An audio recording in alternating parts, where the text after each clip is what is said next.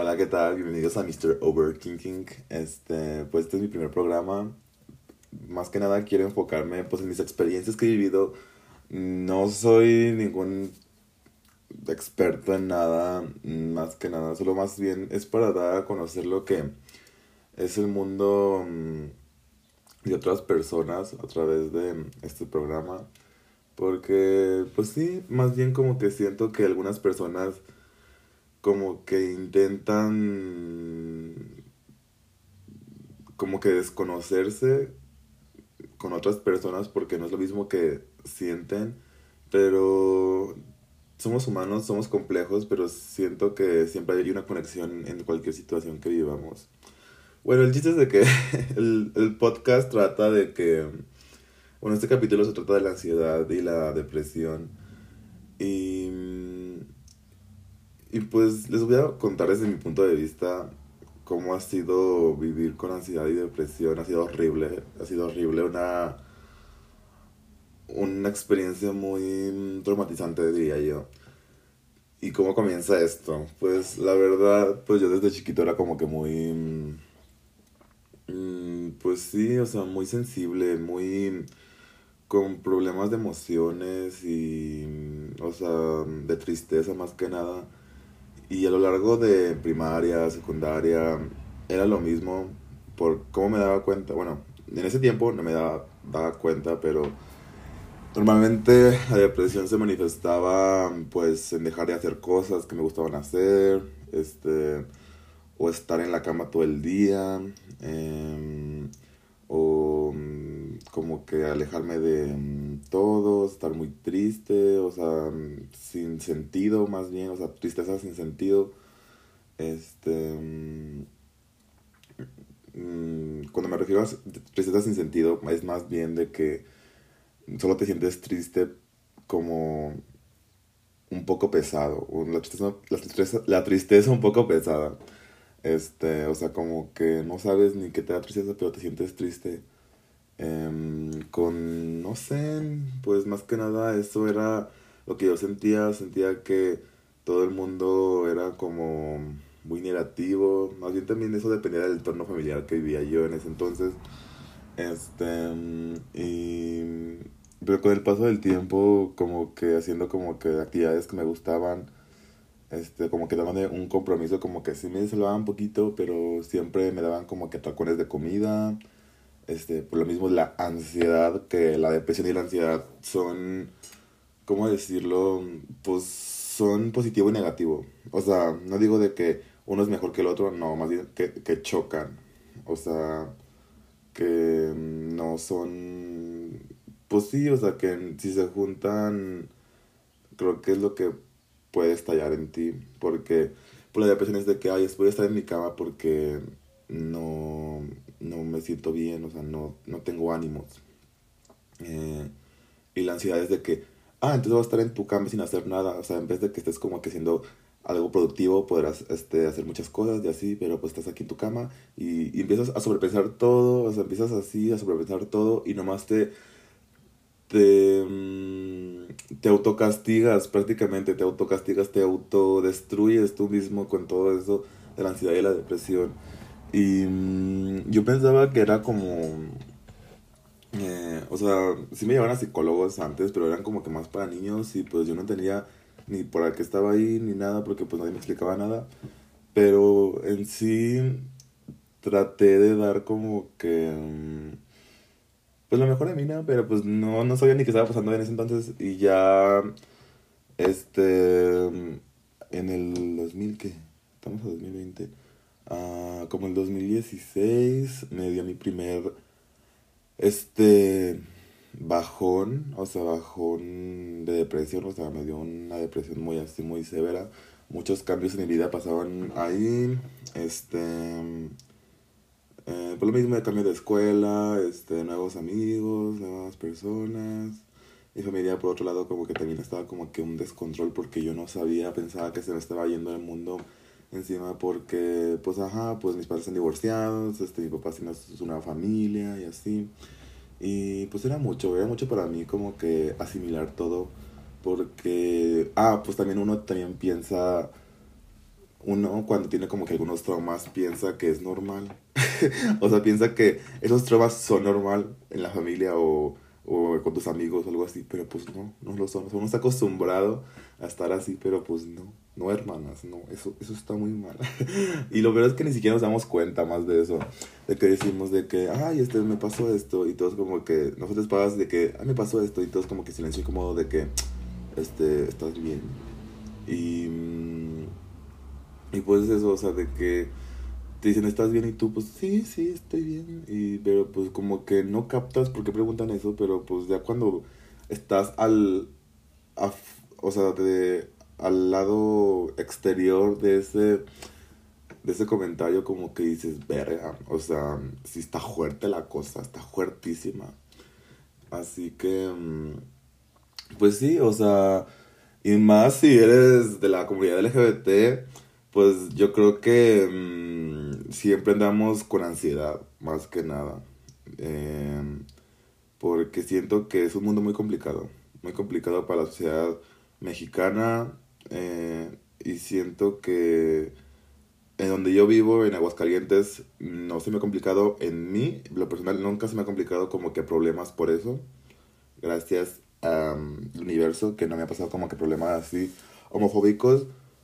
Este, mm, solo con mi mamá, pero este, eso es un punto aparte. Eh, otro tema para otro podcast. Eh, pero mm, pero pues sí, más que nada es eso, de que mm, en la comunidad LGBT em, siento que la depresión y la ansiedad es un factor muy común. O sea, a lo común lo que digo es de que 4 mil millones de personas padecen mmm, depresión y ansiedad, o sea, en todo el mundo. O sea, fuera, sea toda la comunidad LGBT o no sea, padecen depresión y es algo muy común que nadie como que reconoce eso. Este, la salud mental, más que nada. Yo era antes, era antes de esos de que decían, ay, este, ¿para qué ir al psicólogo? No estoy loquita. X. Este, hasta me sentía juzgado porque me dicen, pues, ¿para qué voy al psicólogo si yo estoy bien, estoy bien? Y yo gritando, ¿no? Eh, supuestamente estoy bien y yo gritando. Porque supuestamente uno no, uno no grita cuando pues, ajá, cuando está bien, supuestamente. Em, y, y pues ya con el paso del tiempo pude como que saber, este, cómo, cómo, pues sí, o sea, más bien, mi mamá en eso sí como que me apoyó en ir a mi primer Eh, fue mi primer día de terapia cuando fui en el 2016. Fue demasiado incómodo. Porque, o sea, yo soy una, yo era una persona, bueno, todos mis amigos dicen que yo soy una persona muy, muy transparente, que me vale verga todo. Pero en el hecho de como que abrirme, yo sí soy muy penoso. Este porque no, o sea, la verdad sí me da vergüenza, la neta, y hablar con una persona extraña que ya conozco, hablar de que, ay, pues tuve pedos con mi mamá, y así, o con mis hermanos, y así, pues no, o sea, la neta, pues, pues no, pues no se me da. Y, y, fue la primera vez que fui y ya no volví, pero eh, se dio cuenta que tenía que ir al psiquiatra la psicóloga con esa sesión está fuerte, pero la verdad sí me salvó. Esa ir al psiquiatra sí me salvó. Me dio quiatiapina, este, que es más que nada para dormir.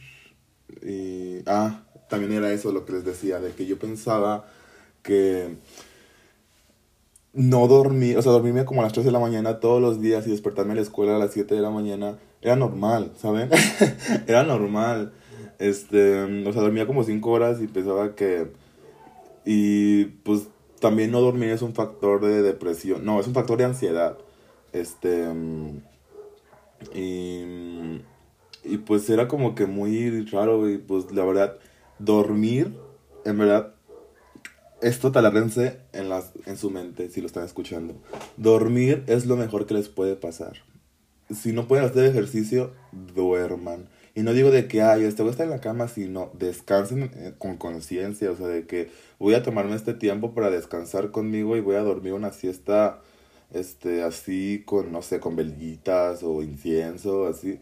Se los juro que hace la diferencia al siguiente día. O estu si quieren estudiar y quieren dormir con eso, háganlo porque a relajar un chingo. O sea, para mí, yo siempre vivía con mis emociones explosivas por el hecho de que yo no, nunca dormía. O sea, yo no podía controlar mi, mi personalidad porque era muy explosiva porque no dormía. O sea, como que sí cambia demasiado el hecho de que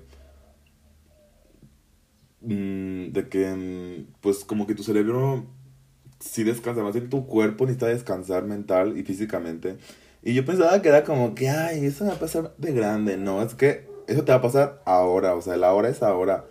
Este tú no sabes este en esta pandemia ay, he pasado tantas cosas que mm, que digo que o sea, pues sí, ya tengo que como que responsabilizarme más de mis cosas, como que más de mi vida, más de todo porque he perdido bastantes familiares que y también como que muchas como que muchas cosas muy fuertes en todo esto que mm, no quisiera como que perder más tiempo pensando en los demás, más que nada, más bien quisiera pensar en mí y cómo, en, o sea, amándome a mí y cómo eso podría ayudar a positivizar a los demás.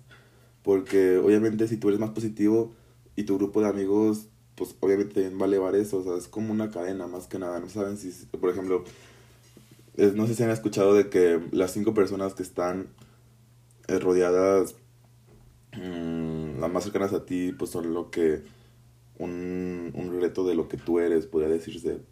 Y pues en sí, o sea, si cambia una, pues puede cambiar otra y así. Bueno, más que nada quiero aclarar esto de que las palabras se gastan mucho con el uso cuando no sabemos bien su significado. ¿Y eso qué tiene que ver? Pues es eso, de que a veces decimos de que, ay, estoy, estoy en depresión porque no alcancé el boleto de Harry Styles. O, este... Mm, o no sé, me, me dio tristeza que se muriera mi personaje, estoy en depresión por eso. Pues no, eso más bien es como que un sentimiento de tristeza vago, o sea, fugaz. Este, siento yo, en, en mi parecer, la neta. Porque la tristeza es un sentimiento y una reacción emocional de la depresión. Este no es la depresión en sí. Este, los ejemplos que les acabo de dar, como que una tristeza fugaz. Porque, pues sí, este, la depresión es una de las enfermedades mentales que no puedes entender hasta que lo vives. O sea, siento que decir, ay, es que tú puedes, este, em, tú échale ganas, o sea, mi hijo, aunque le eche ganas no voy a poder, porque está en cuestión de pues de todo mi ser, ¿sabes? O sea, no es cuestión de que, ay, es que sí, pero pues no, o sea, es como que una lucha muy fuerte contra ti mismo que no te deja nada.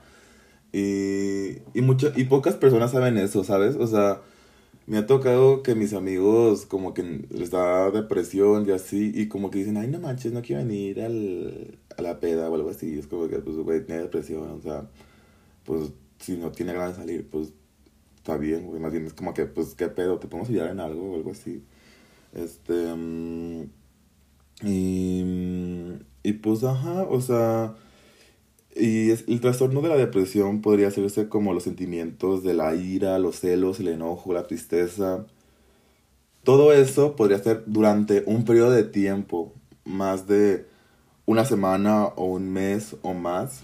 Eso podría ser la depresión. O sea, un trastorno donde los sentimientos, como los sentimientos negativos, enojo, tristeza, se mm, alargan en un estado donde están en reposo, pero que te afectan, podría decirse. Este, mm, porque con el paso del tiempo te van como que afectando más y más. O estás activa, activa pasiva, se podría decir. que, mm, o sea, tú no, ay, perdón, perdón, es la silla, ¿eh? Este, es que como que aquí anda como que mi, mi producción es, es muy pobre, la neta. Escuchan a los, a los carros también, es que estoy en mi cuarto. Eh, y, y es lo que les decía, de que la depresión es eso. También la ansiedad sería como que sobrepensar todo. Uno de los cosas de los cuatro, el libro de los cuatro acuerdos es de que no hagas suposiciones, no sobrepienses nada, porque eso también sería un factor de la depresión o ansiedad, de que mm, no sé si les pasa, de que se hacen escenarios fake en su cabeza con rolitas en Spotify, o no sabes de que, ay, ¿cómo estaría esta canción en el funeral de mi amigo? O no sé, o en mi funeral, o cosas así. Esos son red flags, chicos, ¿eh? Ahorita les digo red flags para ustedes si, si piensan o sobrepiensan eso. Es como que, mm, pues son alarmas que luego se mm, intensifican más hasta el hecho del suicidio. ¿Por qué? Porque yo lo he experimentado más que nada. Y no una o dos, son más de 10 veces que ha pasado eso. ¿Estoy orgulloso? No. Pero es como que mm, difícil de decirlo en micrófono porque solo hablaba con mi psicóloga. y, y pues no sé, siento que esto puede ayudarme más que nada a mí. Mí lo hago por mí. Y también si esto les puede ayudar, pues excelente. y, y pues ya, o sea, la diferencia de la tristeza, de la depresión, es el tiempo. O sea, la tristeza es como un momento, un momento fuerte y la depresión es un tiempo largo aplazado que sigues con el mismo sentimiento. Este, y eso puede durar un mes o un año, dependiendo la situación. Este, y pues sí, porque la tristeza es un, una reacción emocional y la depresión es un trastorno mental, ¿saben? O sea, no es de que... Y no es malo, o sea, no es malo que tengas un trastorno mental. Todos tenemos trastornos mentales y ni siquiera saben. Nuestros papás pueden... Mis, mis papás tienen y, como que no tan conscientes de eso. Y lo que yo quiero en mí es que estar... Yo quiero estar consciente de eso, de concientizar lo que soy y lo que tengo este. Y lo más común. Es lo más común, la neta, la depresión y la ansiedad. Pero es el más incomprendido. Sí, porque pues cada quien, el humano es complejo y pues cada quien tiene sus batallas. Este, cada quien sabe lo que vive cada uno. Este, y, y todo eso va así, abarca, pues por eso, ajá, la depresión como que va abarcando más... bueno, este... Una de las preguntas más importantes que cuando una persona tiene depresión es más que nada si tengo todo, ¿por qué me siento tan solo? Ese es como que el sentimiento de que tenemos la mayoría. ¿Y por qué pasa esto? Normalmente puede ser por un trauma, puede ser por un evento este, estresante, una alimentación, o puede ser por el alcohol y las drogas, que también es un factor muy importante que yo pensaba que pues no, o sea, no manches, dije pues no tiene nada que ver el alcohol, o sea, supuestamente es malo y así, destructivo, pero pues yo en lo general me conozco y, digo no, pues la verdad Mm, no me afecta, pero al parecer sí.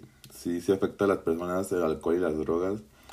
Este, mm, en el estado mental del, en el que estás pasando. Por eso todo es con medida.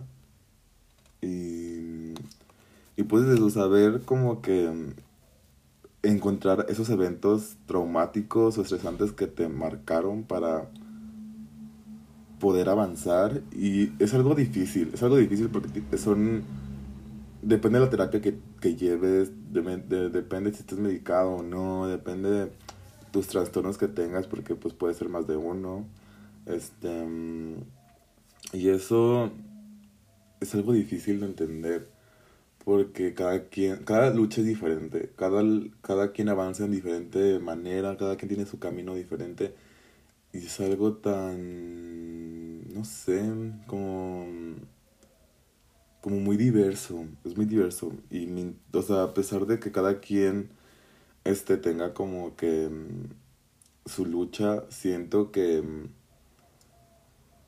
esa persona como que encuentra una diversidad de ser valiente y ser de autosuficiente, siento yo, si trata de enfocarse en sí mismo. Bueno, más que nada, siento que esa pregunta de si, si tengo todo, ¿por qué me siento tan solo? Si no estamos a tiempo de descubrir el porqué de esa pregunta o de saber esos vacíos este, internos, por qué, o sea, qué es lo que nos falta o, o, qué es lo que no sabemos que nos sentemos, sino que nos, sentemos, que nos sintamos tan vacíos. Perdón, es que tengo una guarda.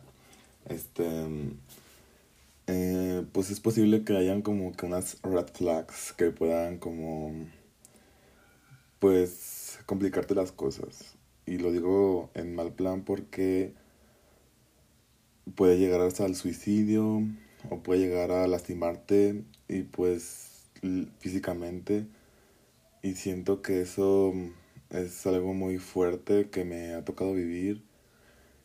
Em, eh, pero gracias a mi fuerza de voluntad que pues pude como que luchar. Nunca, o sea, nunca pensé llegar a, este... Nunca pensé que mi vida cambiara tan tanto como pensaba que esas veces... Bueno, nunca pensé que mi vida cambiara tanto cuando quería hacer ese tipo de cosas, como tenía esos, esos momentos difíciles. Siento que mi yo del pasado sería como que, qué padre, qué padre que te esté pasando todo esto, en verdad. Porque yo solo viví en sufrimiento. Y eso también depende del entorno familiar, no solo del social, sino más bien siento que el familiar es algo muy, muy difícil. Muy difícil porque son como que ideologías familiares que cada como la película de Encanto, no sé si la han visto, me encanta esa película porque tiene que ver mucho con la salud mental este, de la familia, que puede ser una familia tóxica y eso evidentemente también te hace tóxico. Por eso hay muchos problemas también como que familiares ahí o sociales con tu pareja o puede ser con tus amigos. Em, y, y eso recae pues no recae en ti, pero recae en que tú tienes que ser responsable de, ti mismo, ¿sabes?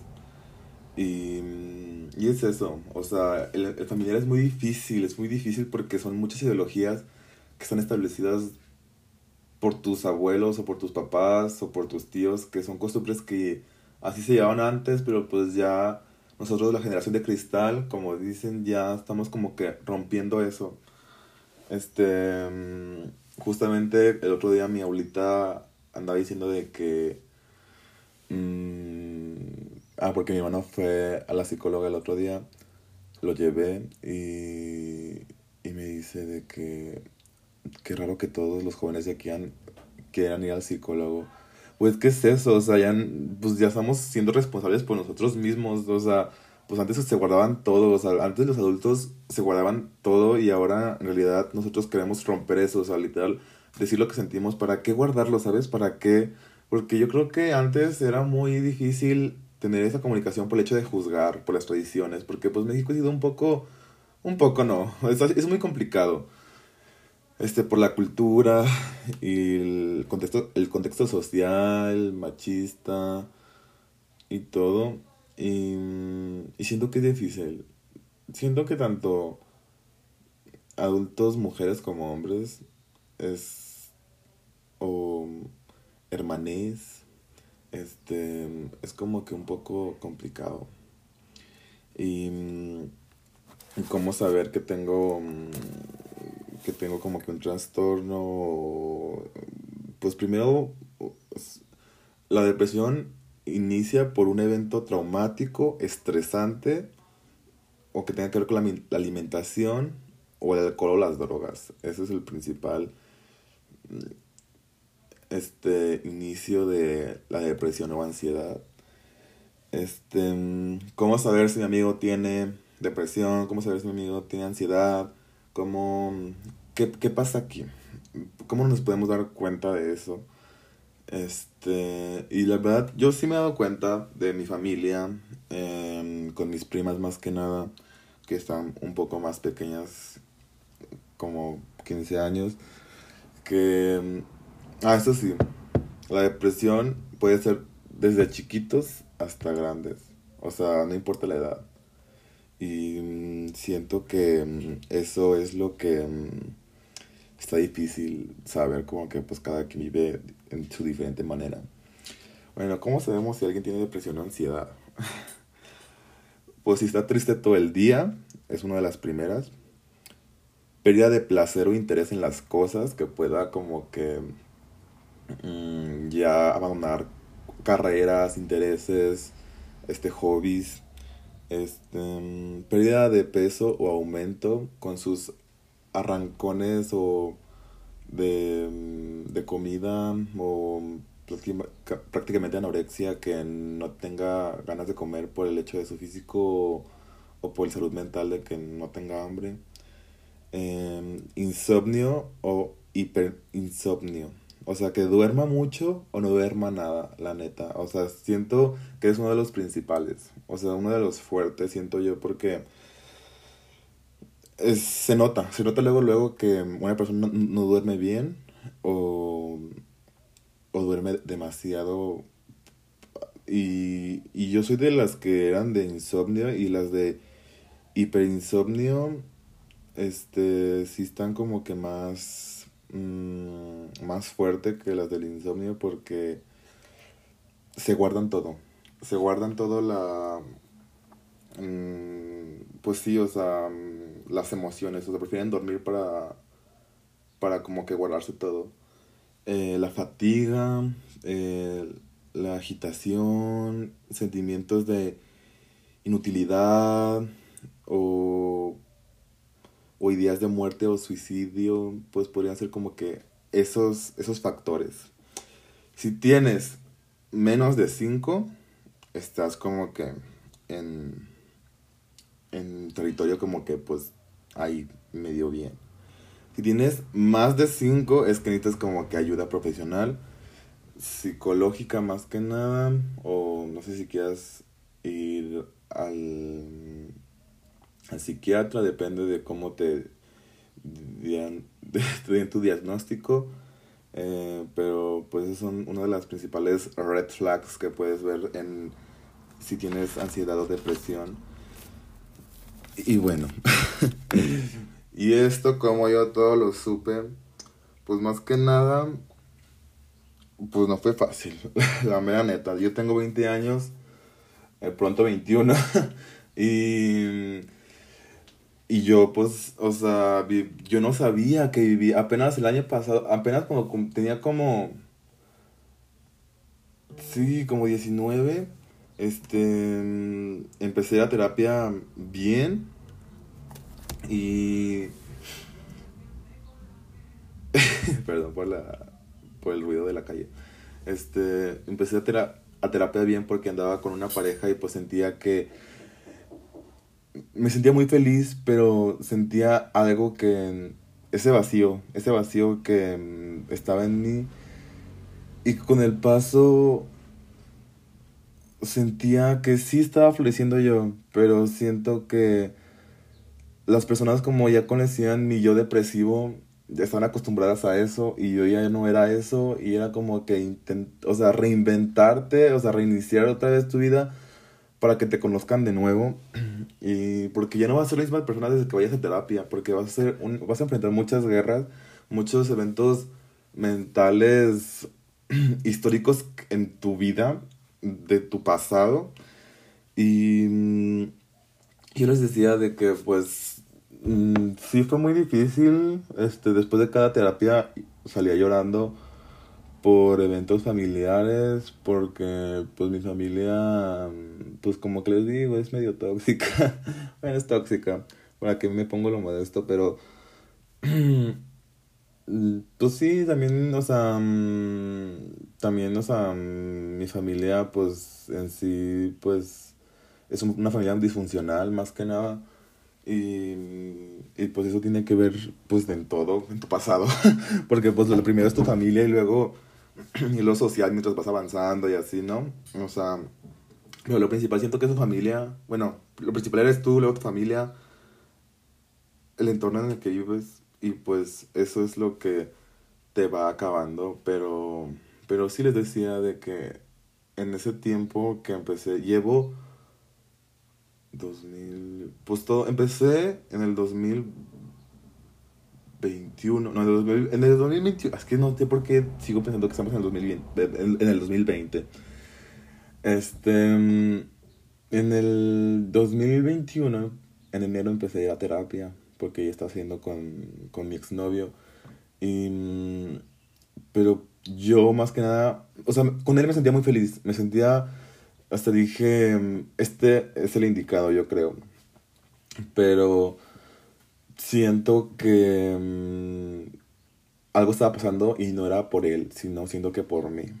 Y, y pues fue difícil aceptar que ir a terapia, eso sí es como que un camino que dices, ok. Porque la primera sesión, siento que todos corrompen a llorar. La primera sesión de que, ¿cómo te sientes? ¿Por qué vienes aquí? Y todo, de que, bueno, siento yo, yo estaba de que, literal, empecé de que, ah, pues no sé, pero, pues sí. y ya con el paso del tiempo, pues la verdad sí crecí mucho, sí crecí mucho yo en la terapia me dio más confianza en conocerme, en mi pasado, en lo que soy, en lo que era, en lo que tengo de familia. y, y pues la verdad es que yo iba en la vida cegado por lo que yo pensaba que era mi familia. Yo pensaba que era perfecta. O sea, yo pensaba que mi vida es así, es, es esto, pero en realidad tenía como esa percepción Disney de que, ay, este, es esto, o sea, como un tipo programa de televisión de que todo está bien, dificultades en la vida, pero pues lo normal y así, ¿no? Pero no está bien como que tener ese, ese efecto Disney porque el efecto Disney es muy, mm, como muy violento, muy violento el efecto Disney. No, es, no, no digo que dejen de ver Disney, sino que no lo idealicen, es el pedo, de que ay, me va a pasar algo así, como fulanito de tal, como, este, la, la Cenicienta, la Frozen, la Elsa, yo qué sé, la Mulan. Y no, güey, la neta no, no va a pasar eso porque es que Disney lo, siempre nos ha pintado como que esa, esa magia, esa magia violenta de que va a pasar esto y nosotros seguimos esperando como que ese pinche príncipe azul o ese o esa princesa que nos va a cambiar la vida, pero pues no, güey, tú vas a cambiar tu propia vida, la neta. Y si tú no cambias tu propia vida, pues no sé qué esperas de la vida. este dije mucha vida, pero pues arriba la vida, dice Coldplay.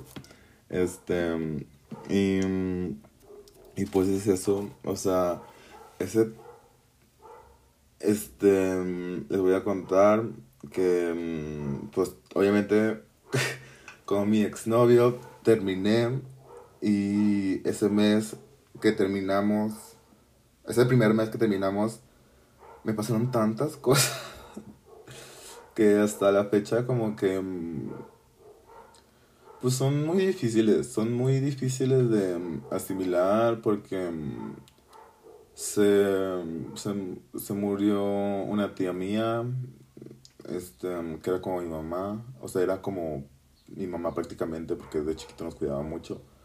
Se murieron mi perro y mi hurón, fue, fue muchas cosas, también como que trataba de asimilar, porque en ese tiempo me dijeron que tenía que ir al, psiquiatra o sea, que tenía que tomar medicamentos. Y yo, mira, bien a gusto con el medicamento, pero sí fue muy... O sea, siento que el psiquiatra y la, psicóloga siento que es lo mejor que he hecho en mi vida hasta ahora.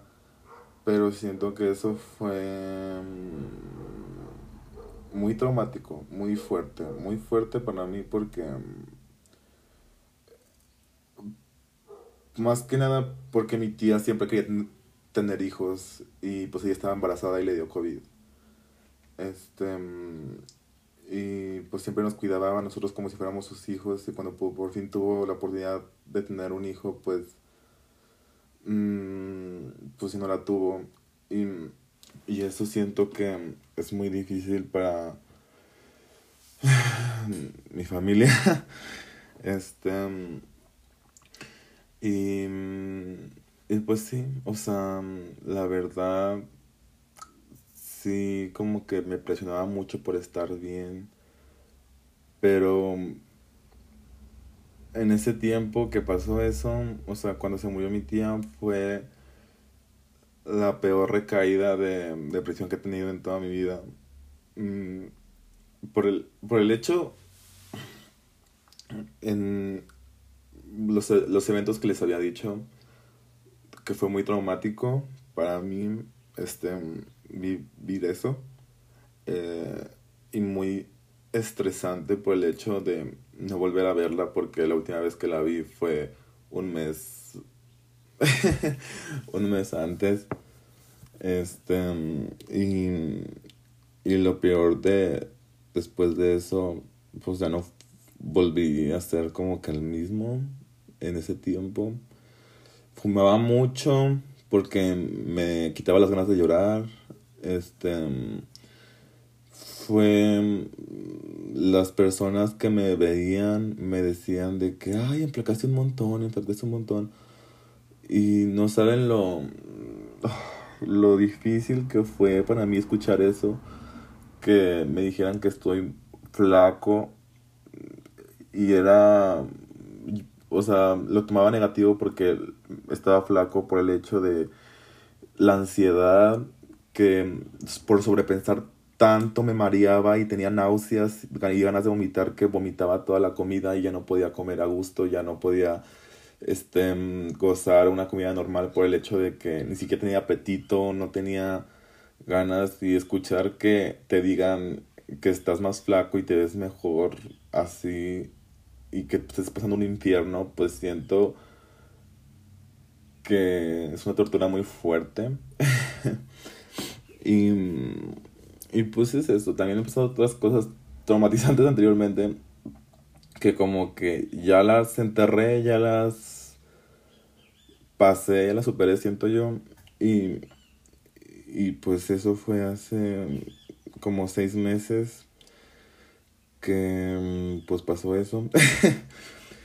y ahora, ay no hermana, me puse muy deprimente, pero pues es la neta, la neta, así son las cosas, o sea, y más en este, este, tiempo de pandemia. Siento que muchas personas han sido muy afectadas por eso, por el estar, el hecho de estar encerrados o estar por las actividades en casa. Y pues en sí, en mí, la, la, la pandemia me ayudó para bien pero sí hubo muchos sacrificios que tuve que hacer. Este, mm, tanto para mí como para los demás. Y, y pues sí, o sea, no sé si me entienden en lo que estoy diciendo, pero sí es algo medio, mm, medio fuertezón, ¿eh? Porque, pues sí son experiencias que,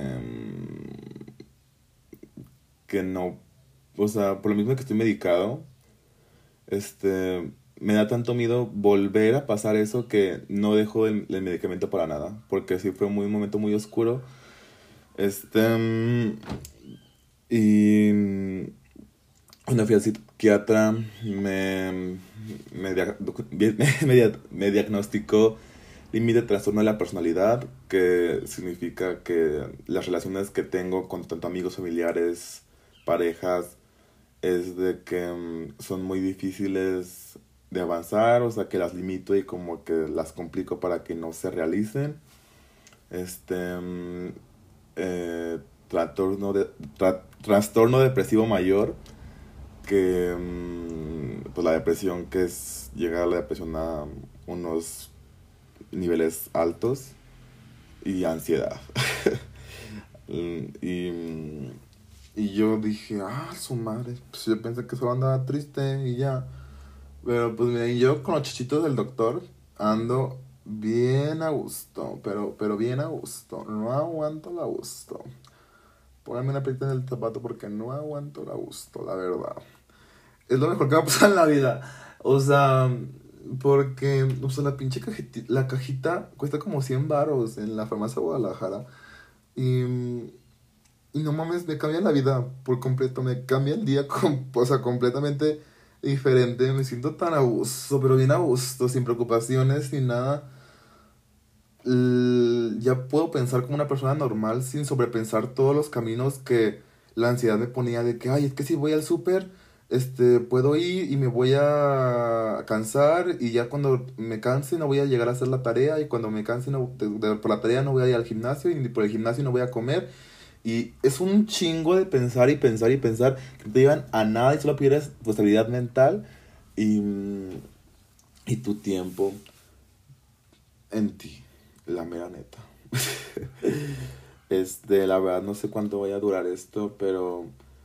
Mmm, o sea, el trastorno de la depresión, mm, obviamente lo puedes superar, o sea, pero también puede volver a aparecer. Así que, pues sí, este, mm, siento que, mm, o sea, a lo largo de mi vida, hace el año pasado que me di cuenta de que toda mi vida estuve en depresión y no lo sabía fue muy fuerte porque tanto que me hubiera ahorrado y tanto que hubiera cambiado mi vida porque también por la ansiedad era difícil concentrarme en la escuela o sea mm, era como decía es que por qué está ese número ahí o por qué pusieron esta ecuación ahí o el por siempre el por qué por qué por qué por qué y no sabía o sea me guiaba no me enfocaba, no me concentraba. Y eso era eso de que literal el semestre pasado que empecé a tomar los medicamentos, eh, me cambiaron por completo. En verdad, yo bien a gusto, pero bien a gusto. El más a gusto era el condado. Y dieran, hasta mis calificaciones subieron mucho, a pesar de que este, yo estaba, las actividades eran en equipo y yo estaba solo. Me sorprendió la capacidad que pude de ser yo siendo más consciente, más concentrado, más estable. Mm, hasta me dieron ganas de llorar de lo bien que pude hacer algo que, mm, que podía hacer yo, ¿saben? O sea, de que la motivación de eso. Y luego, ¿saben qué pasó? ¿Saben qué pasó después? Pues me me di de baja. me di de baja de la carrera. Estaba en arquitectura y me di de baja. Este. Porque yo ya sabía que no, me iba a gustar. Yo ya sabía que, mm, o sea, sí tenía pezuña para eso, pero no tenía como que mm, esa paz mental para, o sea, porque para arquitectura necesitas una autoestima cañona, cañona y una estabilidad mental cañona, pero yo no podía, no, la verdad preferiría otra cosa que no me quitara la estabilidad mental que yo mismo trabajé en mí para que mi futuro me lo quite, ¿saben? O sea, que trabajé en la hora para que mi futuro me lo quite, ¿sabes? Y pues no, la neta no, me cambié de carrera, pero supe que era capaz de ser esa carrera y pero pues no era para mí, no era para mí. Siento que muchas personas son juzgadas por lo mismo y tienen en depresión por la pérdida de de tiempo, que no fue la carrera para ellos, que no se preocupen, en verdad. Yo perdí un año de prepa, ya por ahora perdí dos años de universidad.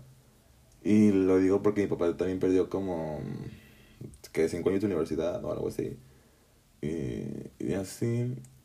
Y, y dirán, es que, ¿qué voy a hacer con ese tiempo perdido? Experiencias, experiencias que nadie te las va a quitar o sea, pudiste conocer gente nueva, pudiste conocer conocimientos nuevos y eso fue lo que más te pudo ayudar. Saber que conocerte. De las equivocaciones todos se aprenden.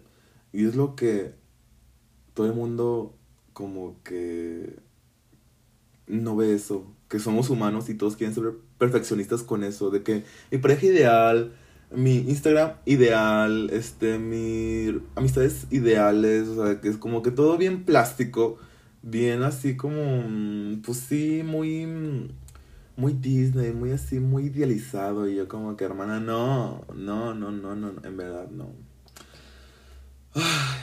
y, y pues es eso, o sea, espero que les haya gustado este podcast. no sé si voy a hacer otro, no sé si lo voy a subir este, o lo vayas, no sé, lo estoy grabando porque me relaja mucho, me relaja mucho hablar conmigo mismo, me relaja, me ayuda a pensar en mí mismo y siento que si lo que he aprendido durante estos años les puede ayudar más con lo que les hablé, este, pues para mí sea un, un gran honor como que ayudarlos.